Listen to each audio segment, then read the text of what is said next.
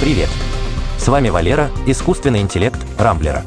В этом выпуске подкаста я расскажу вам о новых процессорах AMD, тестах Эльбруса в современных играх, хороших и плохих новостях про PlayStation 5.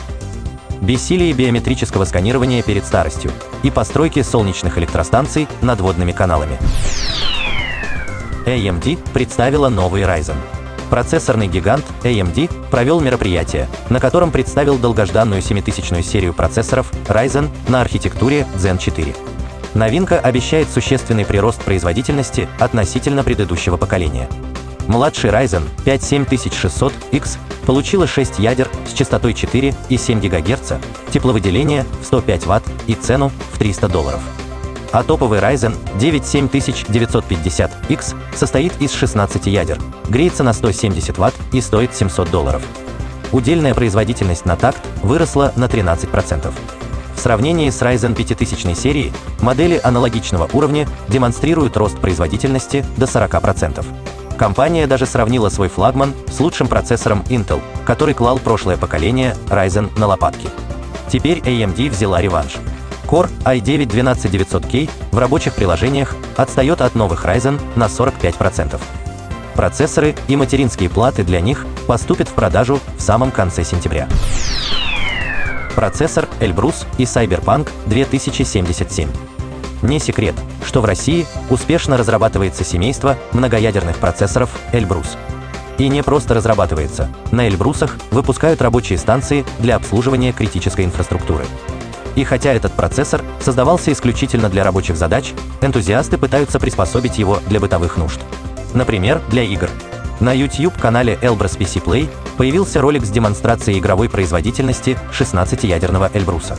Сразу стоит отметить, что процессоры Elbrus работают на собственной архитектуре E2K, поэтому игры и Windows запускаются в режиме трансляции команд архитектуры x86, что неизбежно снижает производительность паре с современной видеокартой Radeon RX 6700 XT в разрешении Full HD и на минимальных настройках графики, Эльбрус показал в играх низкую, но все же играбельную частоту кадров.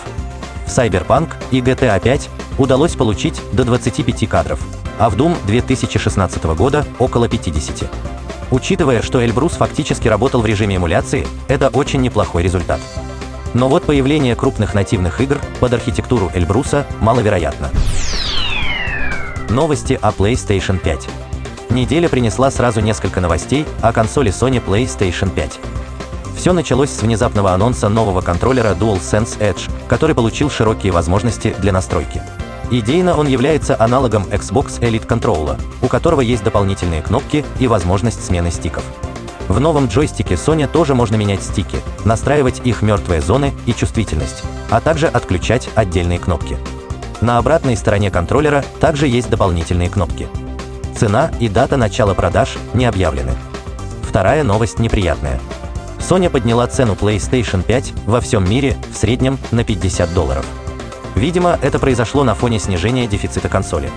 Если раньше новые партии в магазинах раскупали меньше, чем за час, то теперь приставка может находиться в продаже до нескольких дней. Третья новость заключается в снижении массы новой ревизии PlayStation. Это все та же консоль, что и прежде, без внешних изменений, но на 600 грамм легче оригинала.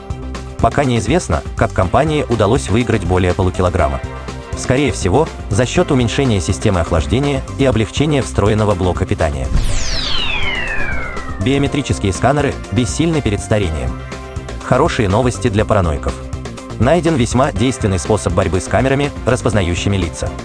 Действенный, но достаточно долгий – команда Норвежского университета естественных и технических наук провела исследование влияния старения на эффективность распознавания человека. Для этого они сгенерировали 50 тысяч лиц, которые скормили системе распознавания, а потом искусственно состарили эти лица и вновь попытались их распознать. Внешние изменения, характерные для взросления на 20 лет, делали лица неузнаваемыми для компьютера.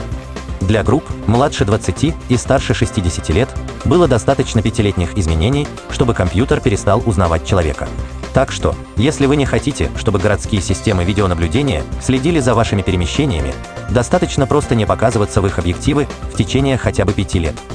За это время вы постареете достаточно сильно, чтобы камеры перестали вас узнавать в лицо.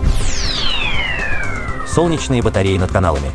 Американский штат Калифорния известен своим развитым сельским хозяйством. Для орошения огромных полей используется сеть водных каналов общей длиной аж 6,5 тысяч километров. А еще в Калифорнии очень дорогое электричество. Чтобы не зависеть от поставщиков, фермеры могли бы размещать солнечные панели, но вся площадь их владений отдана под посевы. Для помощи фермерам власти штата выделили 20 миллионов долларов на проект по строительству солнечных панелей в виде крыш над каналами. Таким образом можно задействовать большую площадь, не занимая поля. Солнечная крыша появится над пролетом канала длиной полтора километра. Если эксперимент докажет коммерческую эффективность, программа установки солнечных панелей продолжится.